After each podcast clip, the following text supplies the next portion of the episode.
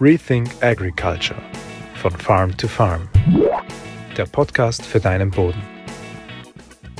Hallo, herzlich willkommen, Hans Unterfrauner, Bodenkundler, äh, Bodenexperte und, und ein äh, bekannt im deutschsprachigen Raum und darüber hinaus für sein technisches Büro, wo er Bodenuntersuchungen macht und auch berät. Ich freue mich sehr, Herr Unterfrauner, dass Sie sich die Zeit nehmen. Herzlichen Dank, danke für die Einladung. Äh, Herr Unterfrauner, wie, wie, schon kurz erwähnt, äh, Sie beschäftigen sich seit Jahren äh, mit Boden, ähm, mit Bodenuntersuchungen im Zusammenhang mit Ackerbau, betreiben eben ein technisches Büro. Vielleicht können Sie äh, ganz kurz äh, oder so kurz wie es geht, muss nicht unbedingt kurz sein, äh, Ihre persönliche und unternehmerische Geschichte ein bisschen darstellen, also äh, wie, es begonnen hat und wie Sie zu dem äh, gekommen sind und wie das momentan aufgebaut ist, Ihr technisches Büro und was Sie da machen. Mhm. Ja, danke. Also zuerst, ich bin äh, gebürtiger Südtiroler, habe in Südtirol ein Abi gemacht in einer Fachschule für äh, Obst- und Weinbau. Nach dem äh, Abi habe ich ein Universitätsstudium gesucht und habe Landschaftsökologie an der Universität für Bodenkultur studiert und dort schon relativ rasch den Zugang zur Bodenkunde gefunden habe dann auch am Institut für Bodenforschung jahrelang gearbeitet, von 1992 bis 1998, habe alle Arbeiten gemacht von der Entnahme von Bodenproben, von der Betreuung von Dauerbeobachtungsflächen, Probenaufbereitung, Extraktherstellung, Messung der Extrakte, Auswertung der Daten und Berichterstellung. Das war ganz klar die klassische Bodenkunde, so wie wir sie im westeuropäischen Bereich äh, von Grund auf auch lernen. Als ich dann das Studium abgeschlossen habe, 1998, also ich habe mich ausgiebig mit der Studienzeit befasst, äh, bin ich zu Professor Huss gekommen. Der hat jemanden gesucht, der bodenkundlich ein bestimmtes Basiswissen hatte und der vor allem dann äh, einen Einsatzbereich in Venezuela, also Südamerika, äh, zu bedienen hatte. Dort ging es einerseits um eine 3000 Hektar große Farm, teilweise unter Beregnung mit äh, Kulturen wie Wassermelonen, Papaya und so weiter. Andererseits auch um eine extensive Rinderhaltung. Und das zweite Schwerpunktthema war die Beschäftigung, wie man mit Erdöl kontaminierten Bohrschlemmen ein biologisches Verfahren anwenden kann, um diese geologischen Aushubmaterialien, die kontaminiert waren, zu dekontaminieren und als Verbesserungsmittel für die eigenen Finca äh, Böden, die sehr sandige Böden waren, heranzuziehen. Äh, das erste Gespräch mit Professor Hus war schon dahingehend, dass er mir klar gemacht hat, dass die westliche diagnostische Bodenkunde sich nicht mit dem deckt, was er als philosophischen Ansatz sieht, nämlich eine Bodenkunde, die den russisch-ungarischen Ursprung hat. Hus ist ja ein ungarischer Name, er war auch gebürtiger Ungar und hat sehr, sehr viel von dieser russischen, ungarischen, bodenkundlichen Philosophie auch in seine tägliche Arbeit integriert. Und somit musste ich umdenken. Das war für mich zuerst ein bisschen ein schwieriger Prozess, weil ich gedacht hatte, jetzt habe ich es endlich, jetzt habe ich Bodenkunde verstanden. Und äh, es wurde mir relativ rasch klar, dass es doch auch andere Ansätze und Zugänge gibt, die für mich dann schlussendlich aber auch äh, plausibler waren. Und vor allem als Handwerkzeug dazu geführt haben, dass man Fragestellungen im Bereich der Pflanzenernährung, aber auch in der Bedienung der anderen Bodenfunktionen damit abdecken kann und äh, Empfehlungen in die Umsetzung bringen kann, die dann auch den Erfolg gebracht haben. Die Zeit in Venezuela ging relativ abrupt zu Ende, weil es einen politischen Wechsel gab in der, im Regierungsbereich in Venezuela. Und da ist man oft gezwungen, als ausländischer Facharbeiter das Land relativ rasch zu verlassen. Ich kam dann wieder zurück nach Österreich, habe weiterhin im der Ökodatenservice, dem Labor von Professor Huss gearbeitet. Wie der 2004 verstorben ist, ähm, kam das Labor in finanzielle schwierige Situationen. Ich habe dann ähm, bei der Firma Bodenkalk eine, einen Job übernommen und habe das Bodenwassersanierungssystem aufgebaut, immer als Handwerkszeug mit der fraktionierten Bodenuntersuchung. Ich habe mich dann bereits 2007 selbstständig gemacht mit meinem technischen Büro und 2015 habe ich die GmbH DB Unterfraner GmbH gegründet. Ich habe vorwiegend meine äh, Expertise in der Beratungstätigkeit durchgeführt, aber auch zunehmend im Wissensvermittlungsbereich gearbeitet, das heißt Schulungen, äh, Seminare, Workshops abgehalten und äh, habe mich eines Partnerlabors bedient, das die fraktionierte Bodenuntersuchung durchgeführt hat. 2021 wurde dieses Partnerlabor von einem Großkonzern aufgekauft und man hat äh, mich sozusagen mit der fraktionierten Analyse ausgelistet, was mich vor die Entscheidung stellte, entweder ich gebe die Dienstleistung auf oder ich baue mir selber ein Labor auf. Ich habe mich dann entschlossen, selbst ein Labor aufzubauen. Das ist mit großer Anstrengung gelungen. Und seit 01.01.2022 betreibe ich mein eigenes bodenkundliches Labor, äh, das im Endeffekt auch viele Vorteile für die Kunden bringt. Die äh, Zeitspanne vom Eintreffen der Bodenprobe bis zur Erstellung des Endberichtes, da vergehen mittlerweile zwei bis maximal nur mal drei Wochen. Das war früher ein doch oftmals größere Zeitrahmen. Mhm. Okay, ähm, fangen, wir, fangen wir ein bisschen eben hinten der Geschichte davon an. Ähm, also sozusagen bei Professor Hus und, und, und der fraktionierten Bodenanalyse. Das ist so Werbung. Zwischenfruchtmischungen, die sich dadurch auszeichnen, dass sie artenreich sind und dass die Pflanzenarten, die darin enthalten sind, aufeinander abgestimmt zusammengemischt werden. Das ist smarte Diversität, das ist Farm to Farm.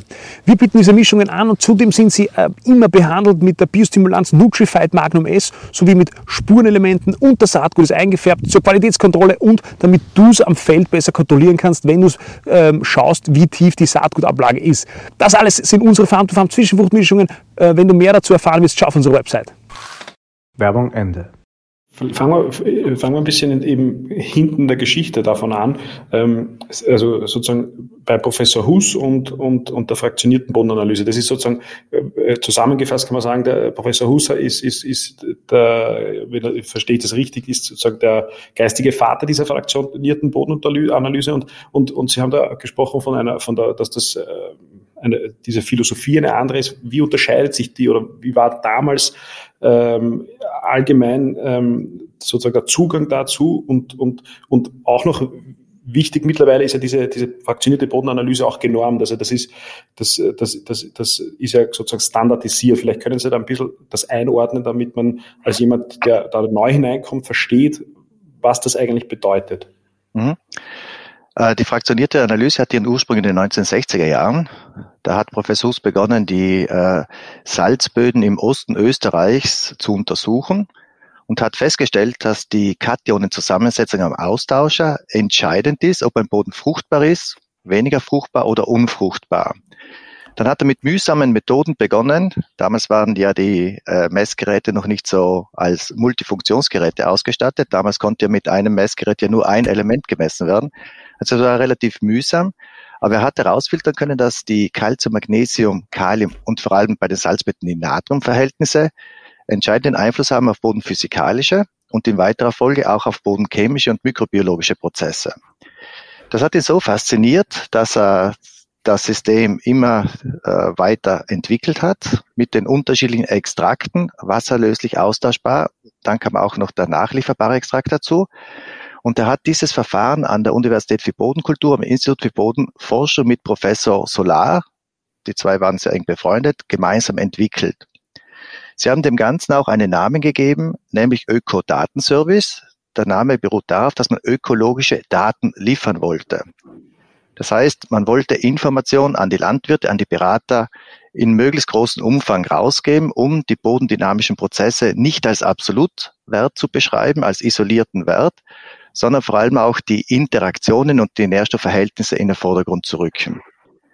Denn die große äh, Mangelsituation in den landwirtschaftlich genutzten Böden, die war in den 60er, 70er Jahren kein Thema mehr.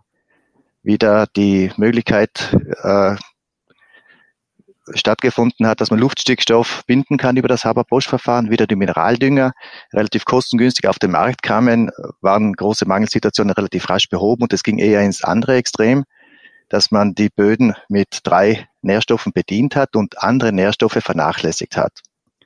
Und genau aus diesem Konzept heraus war Professor Huss schon immer der Meinung, es geht um die Einregelung der Stoffverhältnisse zueinander und nicht um die Bewertung von einzelnen Absolutgehalten und deren Einregelung in die Gehaltsklassen.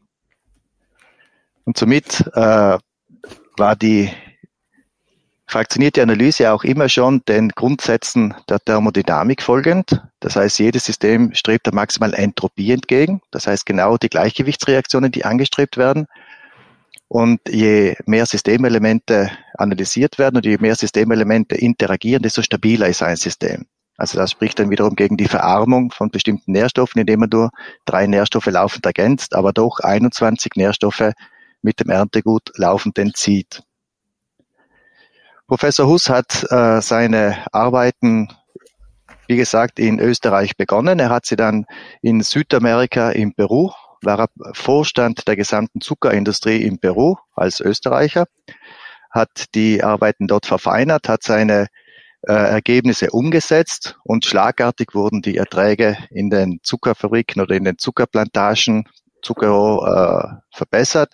Er hat das Konzept umgesetzt in Australien, auf den Philippinen, in äh, afrikanischen Ländern. Also das ist das, das ist der große Vorteil von dem System, dass wenn man Kausalitäten durch, deren, durch die Interaktion der Nährstoffe, durch Beschreibung der bodendynamischen äh, Stellschrauben, wenn das gelingt, so ist das System weltweit umsetzbar, ohne dass man speziell für bestimmte Regionen mit anderen Methoden, Übersteigerungsversuche und so weiter nur lokal eine Aussage bekommt. Mhm.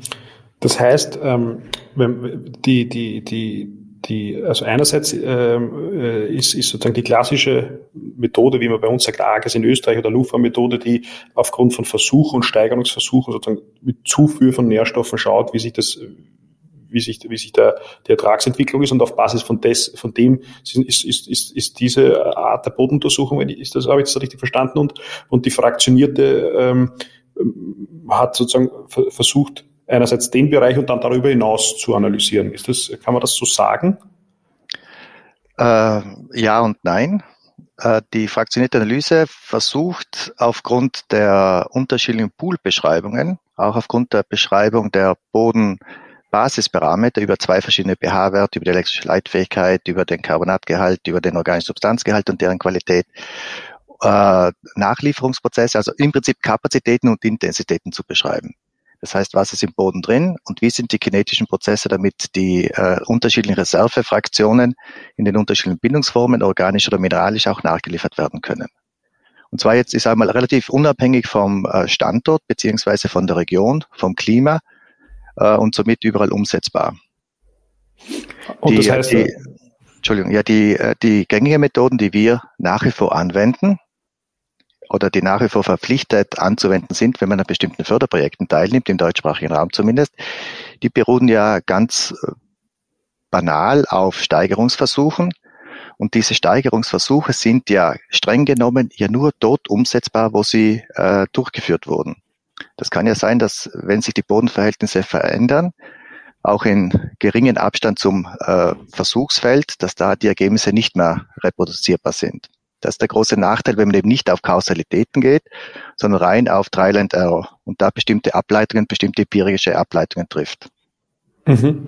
Und bei, den Fraktion, bei der fraktionierten Analyse gibt es äh, sozusagen die eine Fraktion, das ist das was, die wasserlöslichen Nährstoffe, die sind, ist das dann, kann man das gleichsetzen mit den äh, unter Anführungszeichen klassischen Methoden und dann die, die nächste Fraktion, die mittelbar nachlieferbar ist und die, die letzte Fraktion, die sozusagen langfristig nachlieferbar ist. Ist das, kann man das so einfach gesagt äh, zusammenfassen? Äh, nicht ganz. Die wasserlösliche Fraktion, das ist die, die den natürlichen Zustand repräsentiert, wenn ein Niederschlagsereignis die Bodenbohren mit Niederschlagswasser füllt. Deswegen wird die Wasserfraktion ja auch nicht mit einem fixen Extraktionsverhältnis hergestellt, sondern es wird jeder Boden angeteigt unter händischen Rühren, bis die obere Plastizitätsgrenze nach Atterberg erreicht ist. Das heißt, es wird die äh, Konsistenz des Bodens ähm, hergestellt zwischen fest und flüssig, bis der Boden eine breiartige Konsistenz hat. Das ist eine ganz klar definierte physikalische Größe, ist äh, ein bestimmter Zeitaufwand, bis man diesen Extrakt hergestellt hat. Man bezeichnet den auch als Bodenwassersättigungsextrakt. Ist ein mühsames Verfahren, aber jetzt ergeben sich hier Bodenextraktionsverhältnisse äh, von 0, ja, das heißt, es wird weniger Wasser zugefügt, als man Bodenmaterial hat, weil man eben die Natur ins Labor reinholen will. Und somit kriegt man da zum Beispiel Werte, 30 Milliliter Wasser waren zuzufügen, um umgerechnet 100 Gramm trockenen Boden auf diese physikalische Größe zu bringen. Das wäre dann ein relativ sandiger Boden. Es könnte auch sein, wenn man 80 oder 90 Milliliter verwenden muss, dann wäre es ein lehmiger oder ein toniger Boden. Das heißt, dieser Boden individueller Wert. Ein ganz ein klassisches Beispiel, dass dieser Wert von der russisch-ungarischen Bodenkunde übernommen wurde. Aber es ist ja unser Ziel, die Natur ins Labor zu holen und möglichst gut zu reproduzieren, was in den natürlichen Prozessen am Feld äh, vonstatten gehen kann. Aus diesem Brei wird dann über Zentrifugieren und Membranfiltrieren eine Flüssigkeit gewonnen, die sehr nahe der kommt, wie man sie auch bei wassergefüllten Bodenbohren in der Natur vorfindet. Da wird der pH-Wert im Wasser gemessen, da wird die elektrische Leitfähigkeit gemessen, also die Salzkonzentration als Summenparameter und da werden die einzelnen Nähr- und potenziellen Schadelemente, Kationen, aber auch Anionen bestimmt.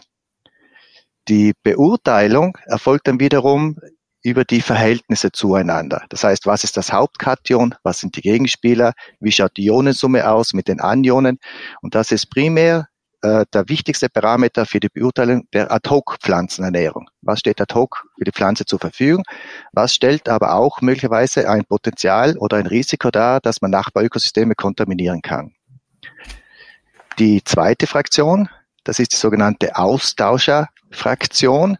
Da wird der Boden mit Lithiumchlorid als Austauscherchemikalie äh, extrahiert.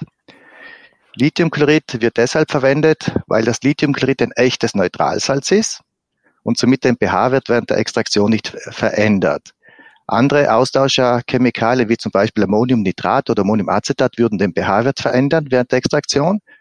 Ein anderes äh, Austauschersalz wäre Calciumchlorid. Das würde sich hervorragend eignen. Allerdings kann ich dann das Calcium nicht untersuchen.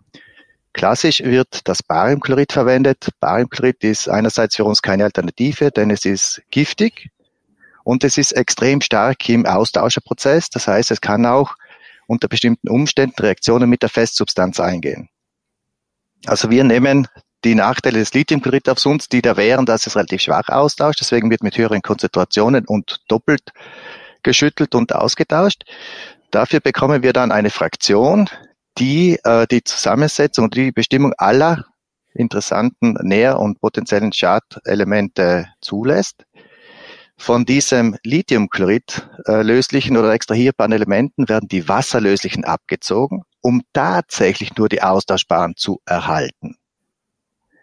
Das heißt, wir haben hier Nettofraktionen und somit kann man die Pools exakt beschreiben. Das ist auch schon ein erster Unterschied zu anderen äh, Dienstleistern, die lediglich die Austauschkapazität messen, aber nicht die wasserlöslichen Elemente. Das kann bei schwierigen Fragestellungen nicht das große Thema sein. Aber gerade wenn es darum geht, den Landwirt exakte Informationen zu geben und auch eine exakte Maßnahmenempfehlung abzuleiten, da kann es einen Unterschied ausmachen, ob die wasserlöslichen mit integriert sind oder eben nicht.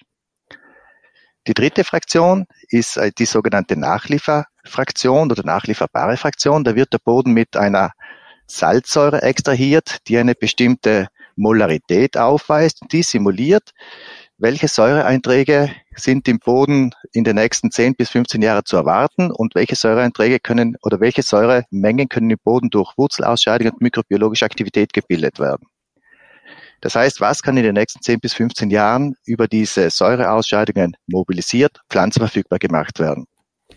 Klarerweise auch diese salzsäurelöslichen Nähr- und potenziellen Schadelemente äh, werden als Nettofraktion dargestellt. Das heißt, es werden die leichteren verfügbaren äh, im Lithiumchlorid und im Wasser abgezogen. Somit haben wir drei Nettopools. Und aus der Zusammensetzung dieser drei Nettopools kann man eine Kinetik errechnen über die Intensität und Kapazität weil, wie gesagt, alles folgt schlussendlich den Grundsätzen der Thermodynamik. Als mhm. äh, Zusatz haben wir dann noch die sogenannten äh, organischen Reservestoffe. Wir analysieren den organischen Kohlenstoff, wir analysieren den organischen Stickstoff, wir analysieren den organischen Schwefel und wir organisieren, wir, ja, wir organisieren, wir analysieren den organisch gebundenen Phosphor. Und somit bekommen wir nicht nur den Gesamtanteil an organischer Substanz über den organischen Kohlenstoff, sondern auch die entsprechenden Qualitäten dazu über das CN, CP und CS-Verhältnis. Und auch da kann man Ableitungen treffen, was kann über die mikrobiologischen Prozesse, wenn Temperatur, Feuchtigkeit, Bodenstruktur und so weiter passen, was kann da als Mineralisierungspotenzial äh, angerechnet werden. Mhm. Darf ich äh, ein paar Fragen stellen zu den, zu den Fraktionen? Also zur ersten Fraktion ist das äh, entspricht die der, äh, der, diese Methode ähm, den, den, der gleichen Methoden sozusagen, die angewendet werden in diesen klassischen Methoden, äh, klassischen, ich sage jetzt mal Arges Lufa, weil das sozusagen jeder Landwirt versteht, was damit gemeint ist. Ist das, ist das technisch vergleichbar? Nein. Genau, das war Ihre ursprüngliche Frage, Entschuldigung. Äh, die Bodenuntersuchung, die die VD Lufa macht, die die AGES macht, die die Landwirtschaftskammer macht, die beruhen auf einem sogenannten CAL-Extrakt. Das ist ein Calciumacetat-Lactat-Extrakt.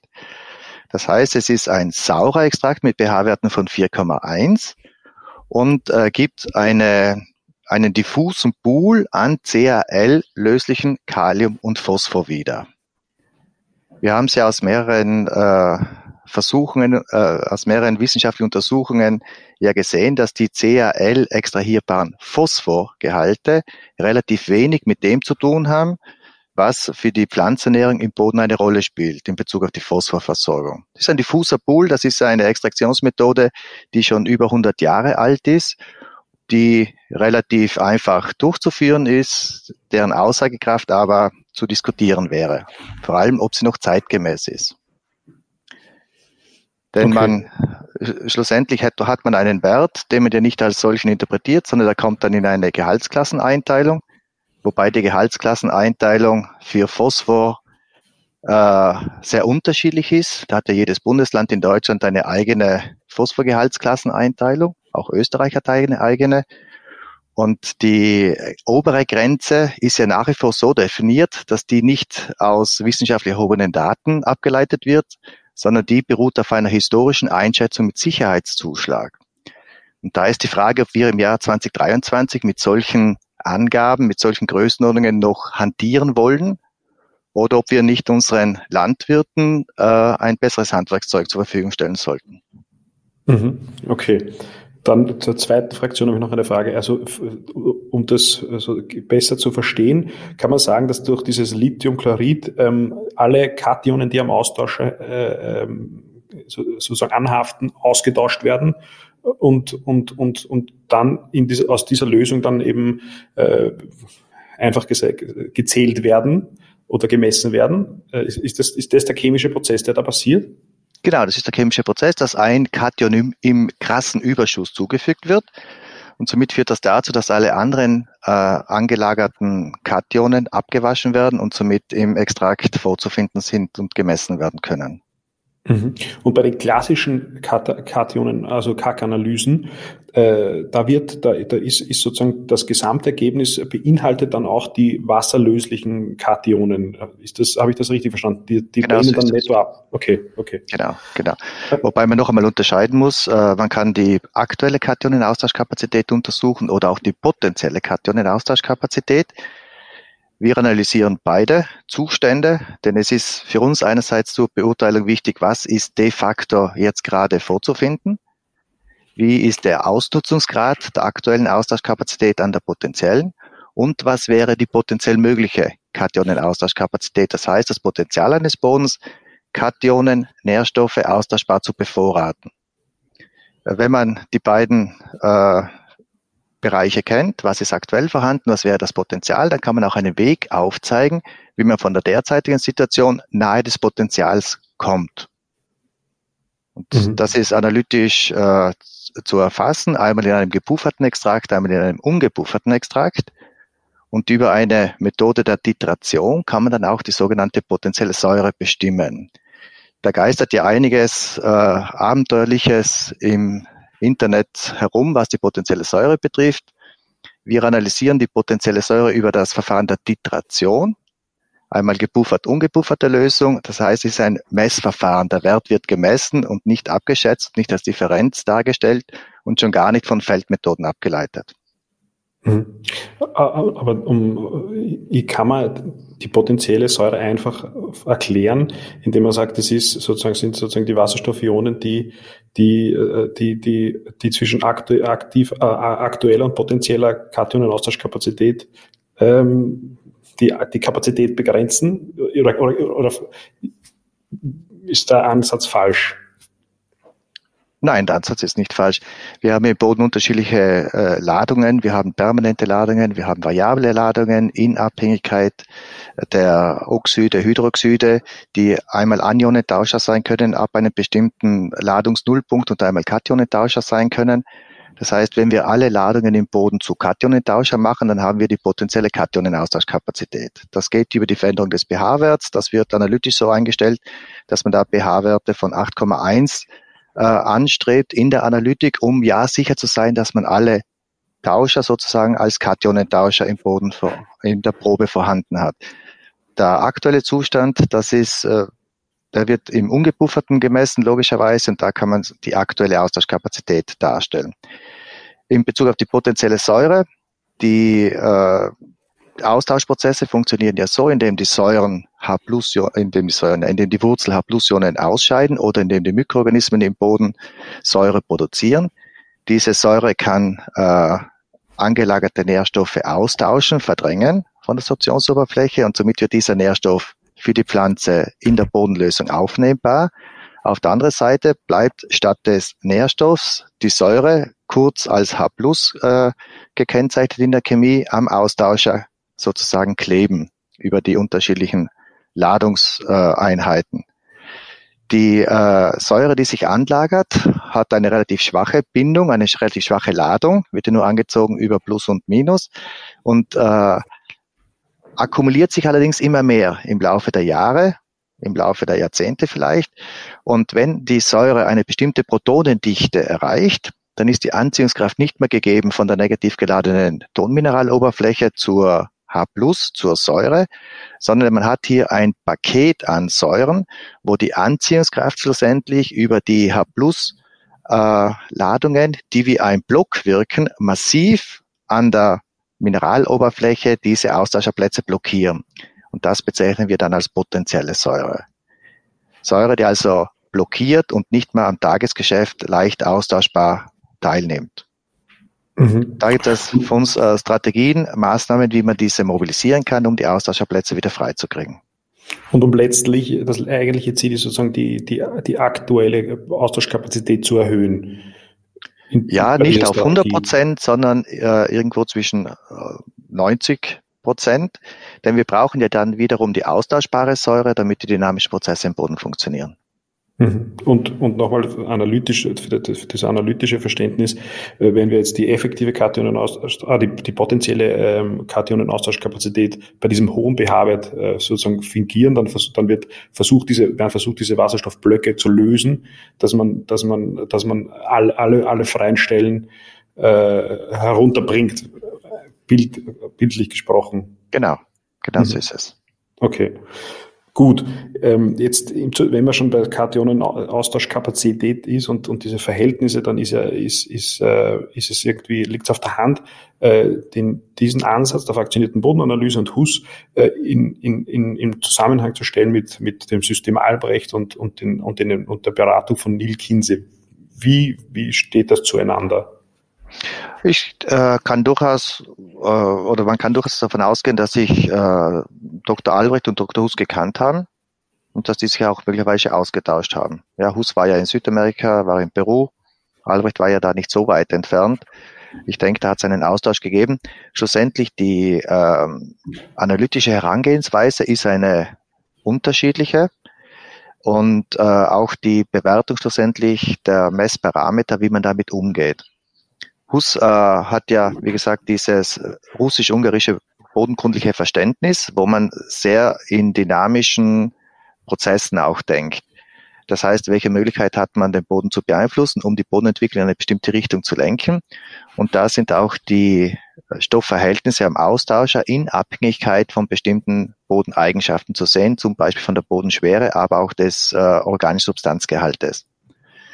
Und ähm, ja, Hus hat da durchaus auch äh, viele oder einige Rückschläge erleben müssen und ist dann aber besser geworden, hat das Verständnis schlussendlich auch zusammenführen können, welche Parameter eine wichtige Rolle spielen, um das auch mit der Kausalität schlussendlich weltweit äh, einsetzen zu können, das System der fraktionierten Bodenuntersuchung.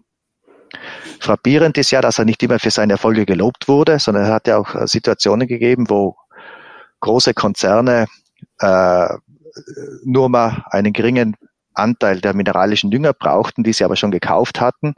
Und somit gab es da auch teilweise Situationen, wo, wo Professor Hus für seine äh, Ingenieursleistung sozusagen nicht gelobt wurde, sondern in einen nicht operativen Sektor versetzt wurde. Mhm, mhm. Ja, das kann ich mir gut vorstellen in der Landwirtschaft. Ähm, äh, die, die, und, und, und das System Albrecht äh, fokussiert sich dann nur auf den, auf den Bereich der Kationen-Austauschkapazität und den Verhältnissen und wohingegen das, das äh, System HUS oder diese fraktionierte Bodenanalyse mehr betrachtet. Kann man das so sagen? Das kann man so sagen. Vor allem auch, äh, es werden auch die Reservefraktionen mit betrachtet. Ja, das wird jetzt beim System Albrecht, in, zumindest in der Basisausstattung, äh, nicht oder zu wenig betrachtet. Es wird auch äh, ganz klar bei Hus über die Wasserfraktion dargestellt, was ist sofort für die Pflanze denn verfügbar. Auch das äh, fehlt mir irgendwo bei der Albrecht-Analytik. Da ist das Optionskomplex, da steht oft, was ist ein gewünschter Wert, was ist ein gefundener Wert und es steht eine Differenz dabei, aber es steht nicht bei jedem für mich wichtiger Nährelement dabei, ob es auch verfügbar ist. Das heißt, wie gehe ich jetzt mit der aktuellen Situation um? Und bei HUS hat man genau diese Informationen, was ist sofort verfügbar, was ist nachlieferbar, was ist austauschbar vorhanden. Und da kann man das als Handwerkszeug nehmen, seine landwirtschaftliche Strategie in Bezug auf die Pflanzenernährung zu optimieren. Mhm. Auch wird dargestellt bei HUS, und das finde ich einen ganz wesentlichen Faktor, vor allem in vielen Regionen Deutschland und Österreich, dass auch Aluminium mit analysiert wird. Aluminium ist ja wesentlicher Bestandteil der Alumnosilikate, Nona, sonst würden die nicht so heißen. Das heißt Gerüstsubstanz auch der Tonmineralien. Und es ist bekannt, dass ab einem bestimmten Säuredruck, ab einem bestimmten pH-Wert nach unten, zunehmend Aluminium aus diesem äh, Gerüstverband herausgeschossen wird und die Tonteilchen zerfallen. Das heißt, der Boden verliert dann zunehmend die Fähigkeit, Wasser und Nährstoffe austauschbar zu bevorraten.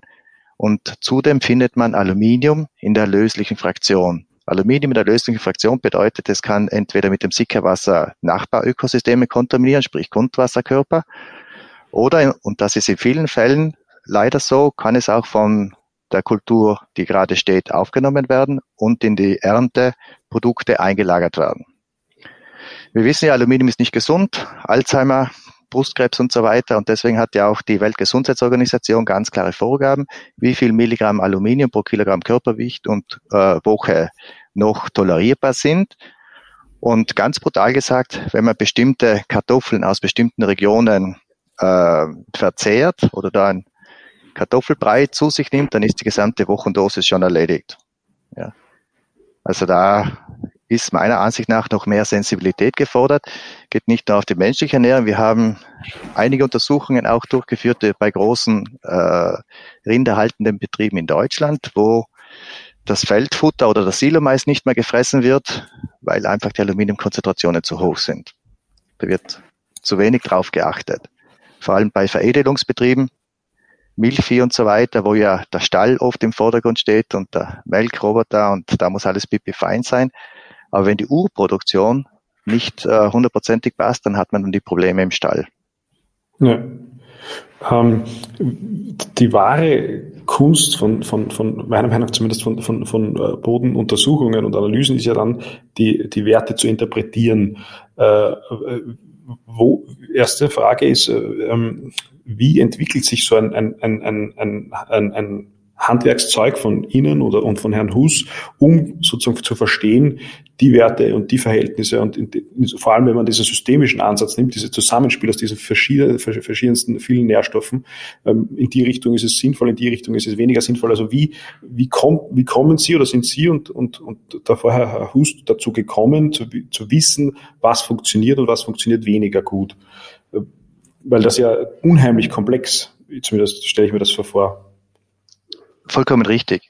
Pflanzenernährung ist unheimlich komplex. Da geht es um das Zusammenspiel zwischen Boden, Geologie, Klima, Bodenentwicklung, Wirtschaftsweise und schlussendlich auch Pflanze, Pflanzenernährung, Ertragsniveau und Ertragsqualität. Die Pflanzen haben unterschiedliche Möglichkeiten über ihre Wurzelexodate, Nährstoffe auch bei suboptimalen Bedingungen noch irgendwo äh, zu harmonisieren und einen Ausgleich zu schaffen. Andererseits, wenn der Boden gut aufgestellt ist, erspart sich die Pflanze diese Energie und kann die Energie verwenden, um gute Erträge und, äh, und auch die qualitätsbestimmten Inhaltsstoffe zu produzieren. Wie kommen wir dazu? Wir haben äh, einerseits die wissenschaftlichen Grundlagen der Pflanzenernährung und der Bodenkunde, wo ja schon sehr viel enthalten ist. Und da geht es oft um das Zusammenführen der unterschiedlichen Informationen. Ja, Informationen sind vorhanden und wenn man die nicht nur im Detail und isoliert betrachtet, sondern versucht zusammenzuführen, ist ja schon ein ganz ein wichtiger Schritt. Andererseits natürlich auch über ganz äh, banale Versuche, wo man versucht, Situationen im Boden gezielt gesteuert zu verändern, um dann auch äh, abzuleiten, wie die Pflanzen darauf reagieren. Also es geht auch schon um dieses Versuchswesen.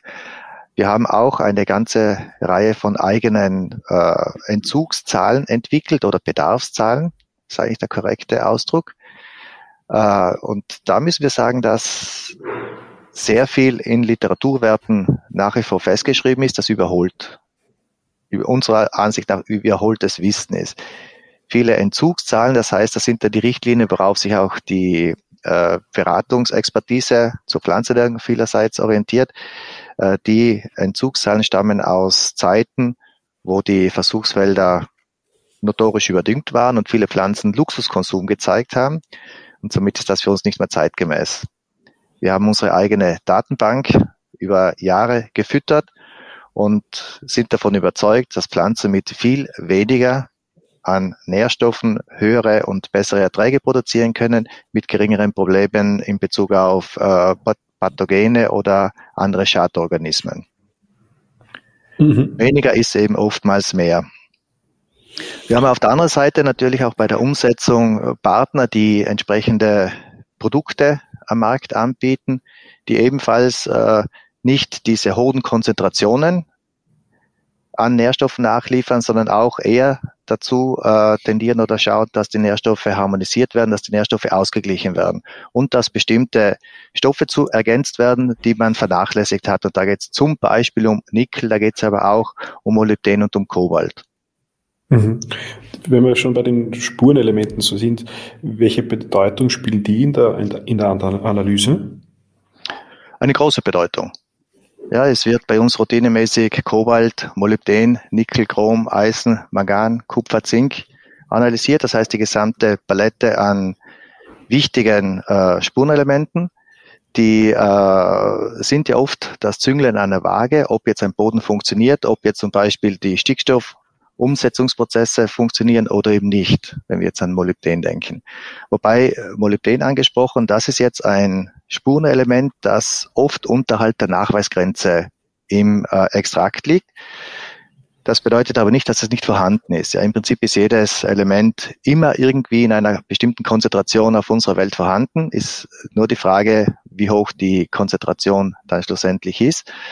Äh, wenn wir einen Unterbefund der Molybden feststellen, so bedeutet das nicht, dass man, dass man unbedingt Molybden düngen muss, sondern wir empfehlen ja, dass der Landwirt beobachtet, wenn er in seiner Zwischenfrucht, wenn er in seiner Hauptkultur Leguminosen drinnen hat, dass er solche Pflanzen ausgräbt und beobachtet, ob ein Knöllchenansatz vorhanden ist, ob die Knöllchen aktiv sind, das heißt Lachsrosa sind, äh, dann ist ausreichend Molybden am Standort vorhanden.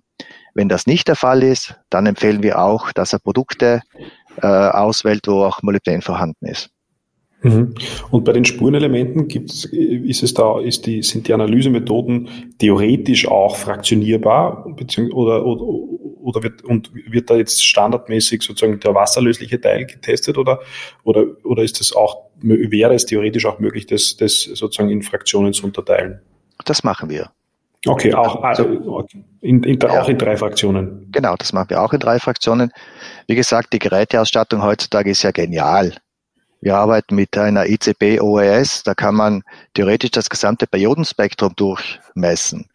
Es macht natürlich Sinn, bestimmte Gruppen an Elementen auszuwählen, die Sinn machen, denn auf diese muss man dann auch kalibrieren und davon hängt es dann ab, ob man in einer verdünnten oder in einer konzentrierteren Lösung misst. Wir messen simultan 20 äh, Elemente in der ICP OES.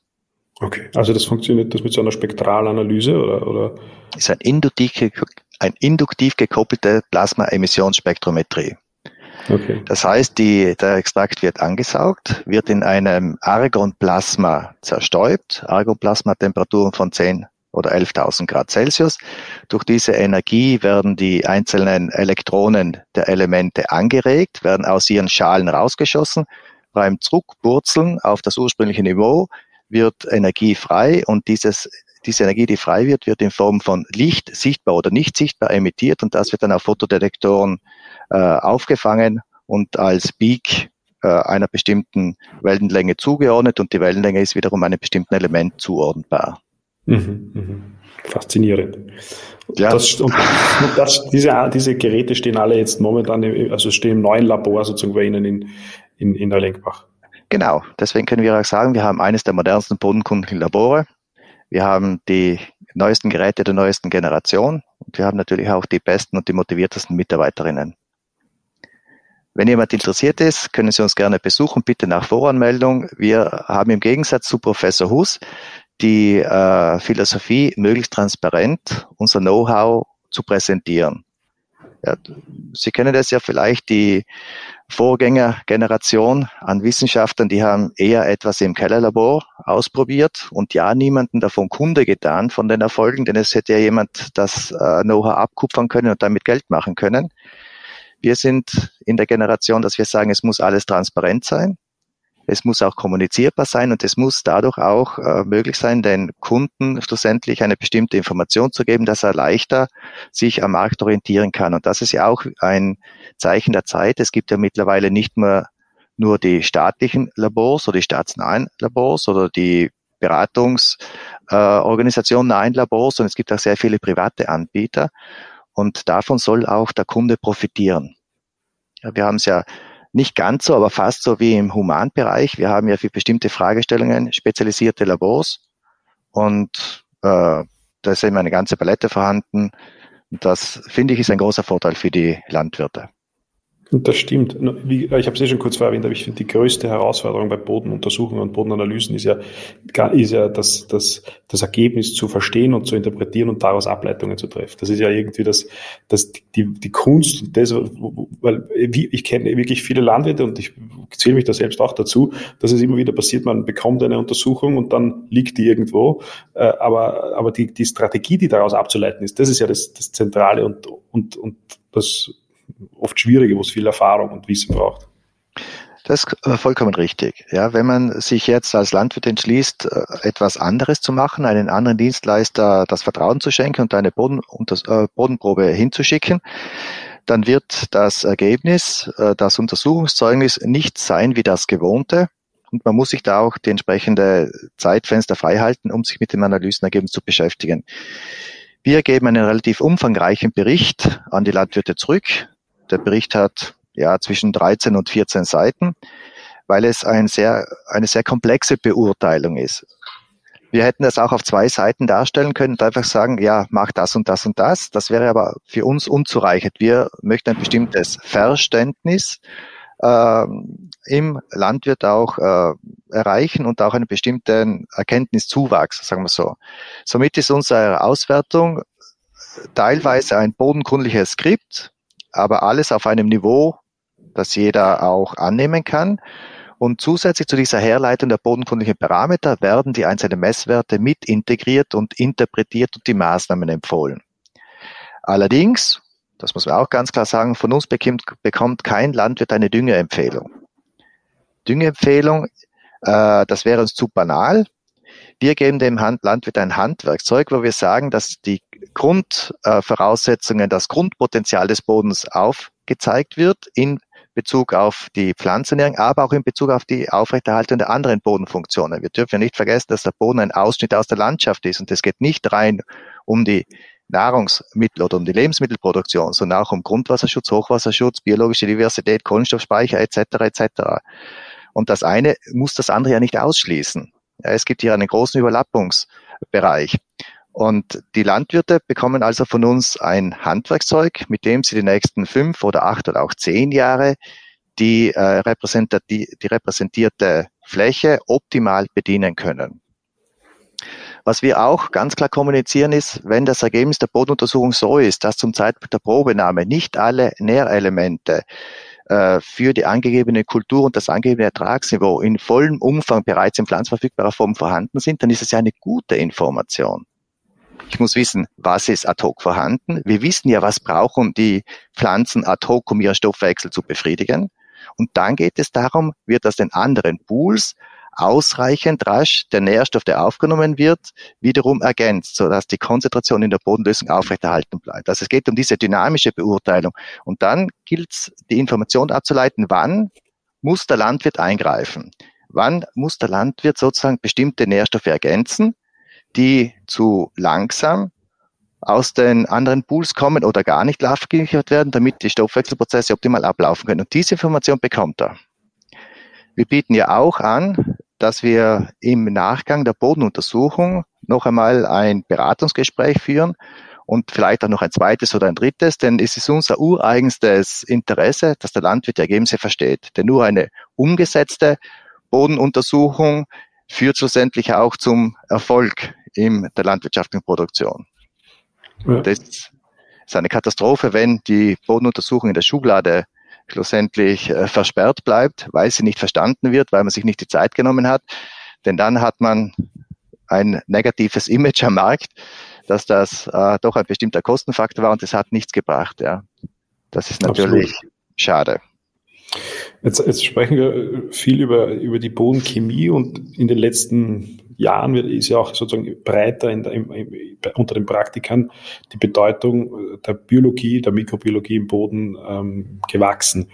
Ähm, eine, aber aber was, was, was immer noch nicht ich glaube auch technisch und wissenschaftlich 100% klar ist, äh, das Messen dieser Biologie. Wie, wie sehen Sie da den aktuellen Status und was für Potenzial sehen Sie, dass man sozusagen ähnlich wie man die Bodenchemie misst und analysiert, auch das bei der Bodenbiologie machen werden kann? Da gibt es auch große Fortschritte. Äh, es ist allerdings ein hochkomplexes Unterfangen, das Bodenmikrobiom zu bestimmen. Die Möglichkeiten bestehen, allerdings geht es da oft nur um einen qualitativen Ansatz und nicht um einen quantitativen Ansatz. Das heißt, man kann unterschiedliche Mikroorganismen Gruppen Arten, vielleicht auch Spezies bestimmen, aber man weiß nicht, wie viele von denen vorhanden sind. Äh, ist aber schon einmal ein, ein wichtiger Schritt in die richtige Richtung, weil es dann doch auch dazu dienen kann, die Mikrobiomzusammensetzung als Gesamtes zu beurteilen und eventuell auch abzuleiten, ob es bestimmte Schadorganismen, Pathogene in der, in der Vielfalt auch gibt, die dann möglicherweise auch ein Problem darstellen können. Die Beurteilung ist nach wie vor schwierig. Wir haben das ja selber auch versucht. Das war ja der Kundenwunsch, dass auch wir einen bodenmikrobiologischen Parameter integrieren in die rein und Anführungszeichen rein chemisch-physikalische Untersuchungspalette. Wir haben da die Dehydrogenase-Aktivität gemessen. Das ist eine Enzymaktivität, die wir viele Mikroorganismengruppen äh, sinnvoll ist zu bestimmen. Wir hatten das Problem, da haben wir einen mikrobiologischen Parameter als Absolutgehalt, der hängt in der Luft wie können wir den interpretieren? Also wir sind schlussendlich daran gescheitert. Wir haben äh, an einem Projekt teilgenommen mit der TU in Graz. Frau Dr. Berg ist da äh, eine wichtige Person, die das Bodenmikrobiom bestimmt. Und da haben wir erkennen können, dass bei 175 Bodenproben aus dem Dauerkulturanbau die Zusammenhänge doch relativ eindeutig waren zwischen Boden chemischen Parametern und Mikrobiomzusammensetzung. Das heißt, wir äh, sind da eher der Philosophie folgend von Pasteur, dass es nicht wichtig ist, jedes Individuum im Boden zu kennen, sondern dass man die Milieubedingungen kennt und dass man die Milieubedingungen versucht zu optimieren. Dann kann man mit hoher Wahrscheinlichkeit auch davon ausgehen, dass man die gewünschte Mikrobiologie schlussendlich im Boden unterstützt und etabliert und die ungewünschte zurückdrängt. Denn schlussendlich der Boden ist immer voll mit Mikroorganismen. Ja, es hängt nur davon ab, wie die Rahmenbedingungen sind, ob sich diesen, diese Gruppen äh, vermehrt etablieren können oder eben andere Gruppen.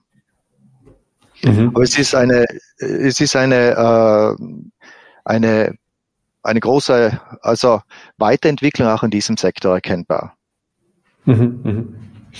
Ähm, jetzt, jetzt, äh, wenn man ein bisschen hinauszoomt, Sie, Sie, Sie, sind, Sie kennen die österreichischen Böden gut, die deutschen Böden gut. Sie, Sie sind ja auch der Gründer von, vom Soilbook, ähm, da, wo, wo, wo man weltweit so für Bilder von Böden einschicken kann. Können Sie vielleicht kurz darauf eingehen. Aber meine Frage ist eigentlich die, ähm, kann man eine Aussage dazu treffen, wie die Böden, die Ackerböden in Deutschland, Österreich, im deutschsprachigen Raum, in, äh, in welchem Zustand die sind? Weil prinzipiell äh, ist, ist oft so das Vorurteil, dass die unter Anführungszeichen eh ganz gut beisammen, beisammen sind, dass andere Böden in anderen Regionen degradiert sind und eigentlich sozusagen wir eh auf hohem Niveau äh, jammern.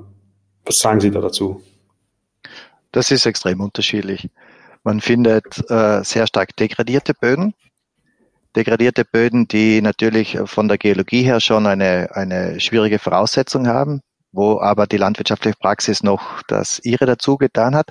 Und wir finden auch äh, sehr gute Böden gute Böden, weil sie auch gut bewirtschaftet werden und nachhaltig bewirtschaftet werden.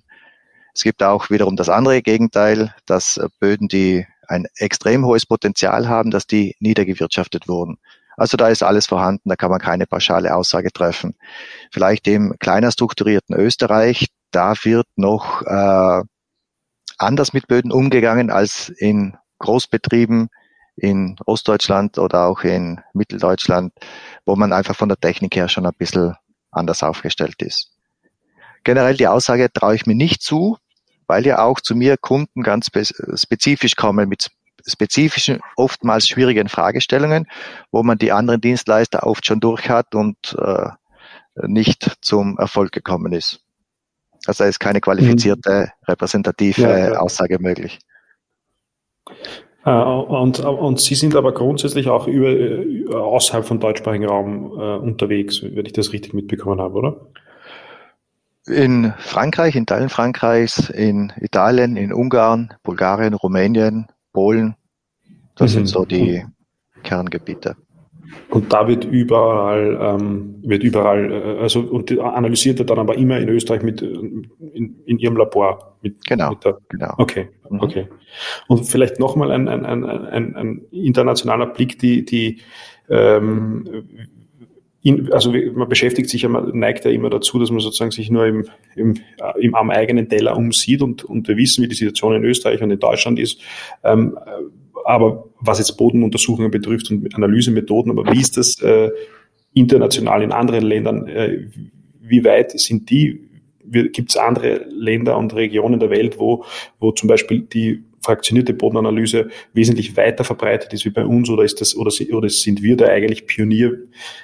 Kann man das in ein internationales Lichtrücken, Lichtrücken ähm, wo stehen wir mit, mit, mit, mit den Möglichkeiten der Bodenuntersuchung in der Landschaft und, und wo stehen andere Regionen der Welt?